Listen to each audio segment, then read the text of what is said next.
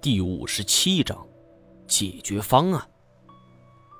对于我的这个说法，刚刚提出来的时候，三个人都露出了不自信的表情。的确，谁也不知道造成这种局面的原因究竟是什么。我提议分组，这让每个人的心里都很没底呀。尤其是在这种环境下，这搞不好还可能遭遇什么危险。对于分组，我们四个人却产生了矛盾。魏路二人，我和单战，这种分组是最为理想的。但是关于谁走在最前边，产生了分歧。魏长青是打死也不会走在最前边的，但是我和单战走在最前方的话，这万一遭遇了危险，他们就失去了可以依赖的对象。对于这种情况，我也比较认同，只好是重新分组。首先，单战和鲁昌德拥有战斗力，他们俩分在一组有点浪费，必须拆开，一个保护魏长青，一个跟在我身边。可这样一来，只有我和鲁昌德一组，魏长青和单战一组了。心思单纯的单战绝不会是魏长青的对手。况且我还答应过乐瑶，要平安的带出单战，所以对于这种分组，我也是十二分的不同意。而关于最后的一个分组结果，每个人都争论不下，唯有单战最后说了一句：“你们三个人都在后边，我自己走前边。”不行，我想都不想就说道：“现在我们我们还弄不清楚是什么情况，你一个人走在前边，难免会遭遇危险。”还是有个照应吧。单战难得的把手放在我肩膀上，微微一笑：“放心吧，没问题的。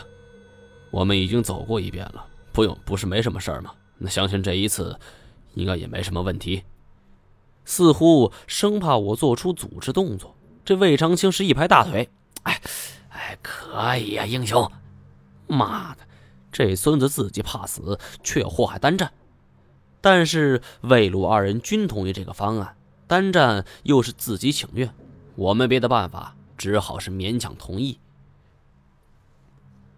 为了防止突发的危险，我帮单战检查了装备，就说到：“如果说遭遇危险，记得呼救，我们大约相隔三十米，也不远。还有就是别走太快，一定要稳，慢慢来，注意观察四周的环境。”哼。张一毛，我真是误会你了。我愣了一下，这小子向来不服输，这好端端的说这种话，反倒令我有些意外。我伸出拳头杵了一下他肩头，别这么说，等出去了，我还得向你挑战，随时奉陪。表面上我们虽然都带着笑容，氛围轻松，但实际上这心头里都是一种担忧。单战虽然骁勇善战，但是从来没遭遇过这种情况。我担心，万一有什么突发情况，他应付不过来呀。虽然我们相隔的距离仅有三十米，但是保不齐会有速度堪比耀龙那种的存在。而如果真是那样，那别说是隔着三十米，哪怕就是三米，也都来不及救援。单展深深吸了一口气儿。长长的吐出，然后就朝着前方走去。待他走出三十米的距离后，我和魏鲁二人才缓缓迈动步伐，跟在后方。我们头顶所在的矿灯不算是佳品，只能极限照亮三十米开外的情况。单战的身影在光柱的近端是忽隐忽现，隐隐绰绰，曾经几度都想冲上前去。但是却在关键时刻制止了这个念头。如果跟得太紧，保不齐我会和单战一起陷入机关。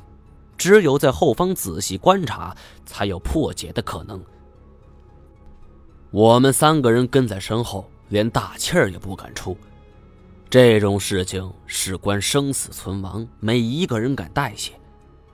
我们刚走过的路并不近。所以才有了魏长青遭遇巨猿的解闷话题，但是这一次我们都没人讲话，生怕分心错过一丁点的细节。我们三盏矿灯全都齐齐对准单战，他的步伐稳重，而且不疾不徐。最开始我们还在路上休息了一会儿，但是这一次我们恨不得能够马上走完，可是又不得不放慢脚步观察细节，这种心情十分矛盾。忽然，我注意到前方有什么东西在闪光，我心中纳闷：难道是自己产生了幻觉？我很谨慎的左右看着鲁卫二人。他们二人也是一样，张大了嘴巴，一脸的惊异。我不由得加快脚步，定睛一看，不觉骇然。出现在矿灯光柱尽头的，是一张脸。这张脸与通道的架构是齐高齐宽，堵住通道。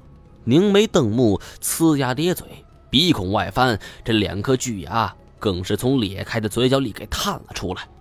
两只眼球是往下方看着，而单战对这张突然冒出的巨脸是浑然不觉，一直若无其事的向前走去。